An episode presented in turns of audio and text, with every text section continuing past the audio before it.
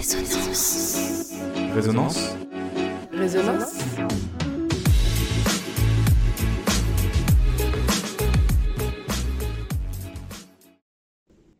Elle fait peur mais fascine. Au cœur de nombreux fantasmes, la mort intrigue. Commune à tous les êtres vivants, certains ont décidé d'en faire leur métier. Les uns ouvriers de la connaissance, les autres artisans de la mémoire, ils sont souvent l'objet de préjugés. Pourtant, la réalité est bien différente pour ces professionnels méconnus du grand public. La mort, mon quotidien, épisode 6. Souvent, ils me disent, Ah, mais ça, ça, ça, c'est un vrai métier. Ça, Ça, c'est un- Ouais, Parce que bon, on ne sait pas, enfin, enfin, tout le monde ne sait pas ce qu'on fait en fait.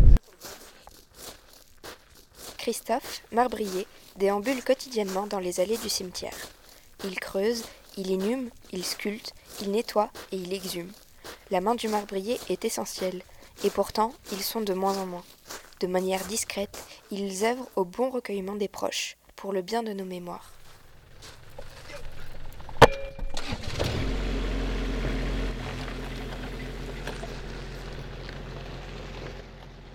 La, journée type, on prend le, notre planning le matin.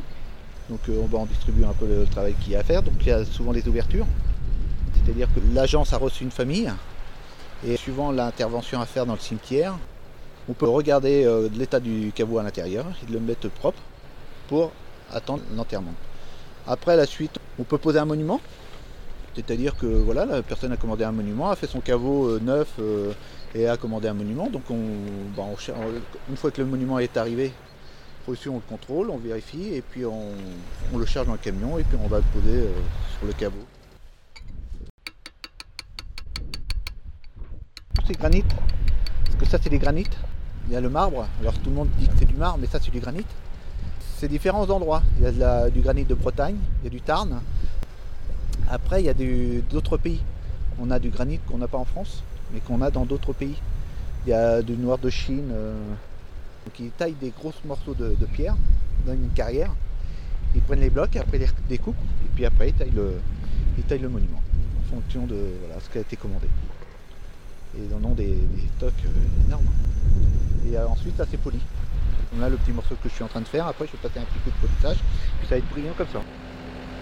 Donne euh, une pelle Une pelle, une pelle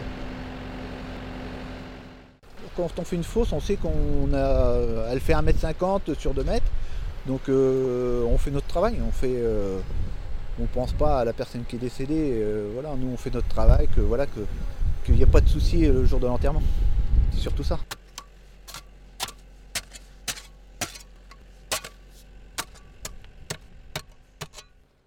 Il y a des familles qui ne savent pas ce que c'est qu'un caveau ou une plume terre. Et euh, un monument, une pièce prigueux ou euh, une croix moderne, comme euh, là, ils ne savent pas en fait. Ils posent souvent des questions. Souvent, souvent, souvent, ils posent euh, des questions.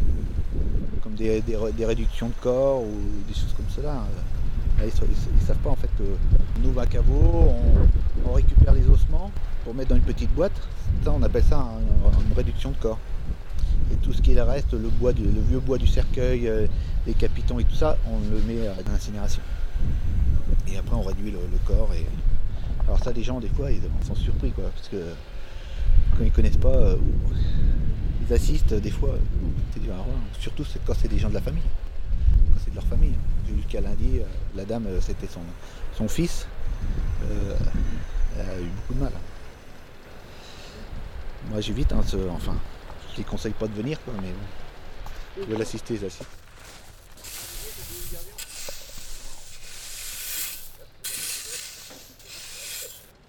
Il est du devoir des marbriers de travailler le plus justement possible dans le respect des familles. C'est alors nécessaire de savoir s'exercer quotidiennement dans la peine et la douleur. Cette douleur est encore plus compliquée à supporter quand il s'agit de l'entourage proche. mes copains qui ont perdu leur enfant, un couple, et qui avait juste un an, une fille, et euh, la, veille, euh, la veille de son baptême. Et euh, donc moi je les connaissais bien, très très bien. Et puis le directeur le connaissait bien aussi, donc il m'a demandé de m'occuper de, de, faire le petit caveau et tout là, et euh, là c'était très très très dur. Là ça m'a marqué euh, parce que c'est. Je voulais pas, hein, je voulais pas le faire. hein. C'est ingrat, hein, c'est un passage qui est très très dur. hein. Puis surtout quand il fallait que ça soit parfait. Enfin, c'est toujours chaque fois parfait, mais là, euh, malgré la que j'avais sur les épaules, euh, c'était encore plus difficile. Quoi. Pour faire parfait, fallait, fallait faire attention, fallait tenir le coup. Quoi. C'est pas facile. Pas facile, hein, faut encaisser. Hein. Mais quelquefois, ce qui peut nous aider, c'est la famille. Quelquefois, nous, nous, nous disent que bah, nous, nous réconfortent, enfin nous disent que bah, c'est bien ce que vous faites, enfin c'est bien, c'est dur mais euh, vous avez le courage de le faire, quoi. Vous, avez la force de le faire, bah, oui, mais ouais. puis à force d'en voir, de revoir, et après on nous dit un petit peu, voilà, on est dans notre travail et puis euh, on y habitue, on s'y habitue quoi.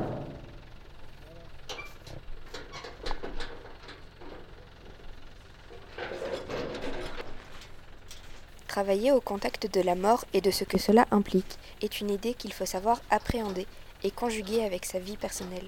Une étape difficile, mais symbole d'acceptation.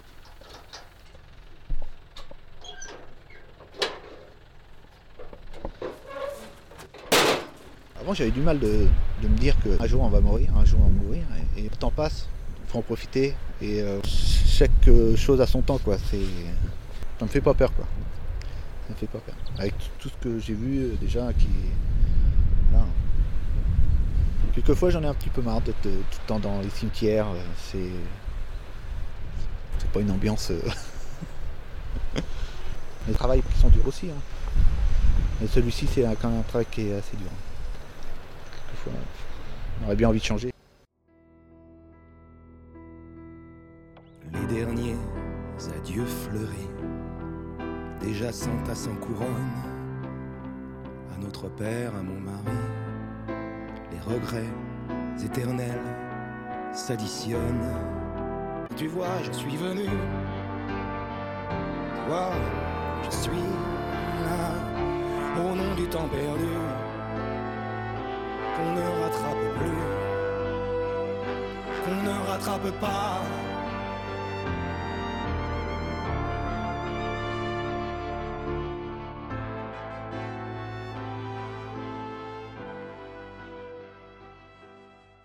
La mort, mon quotidien, un podcast réalisé par Quentin Sillard, Angéline Guillen, Maxime Leblouc et Mario Roux.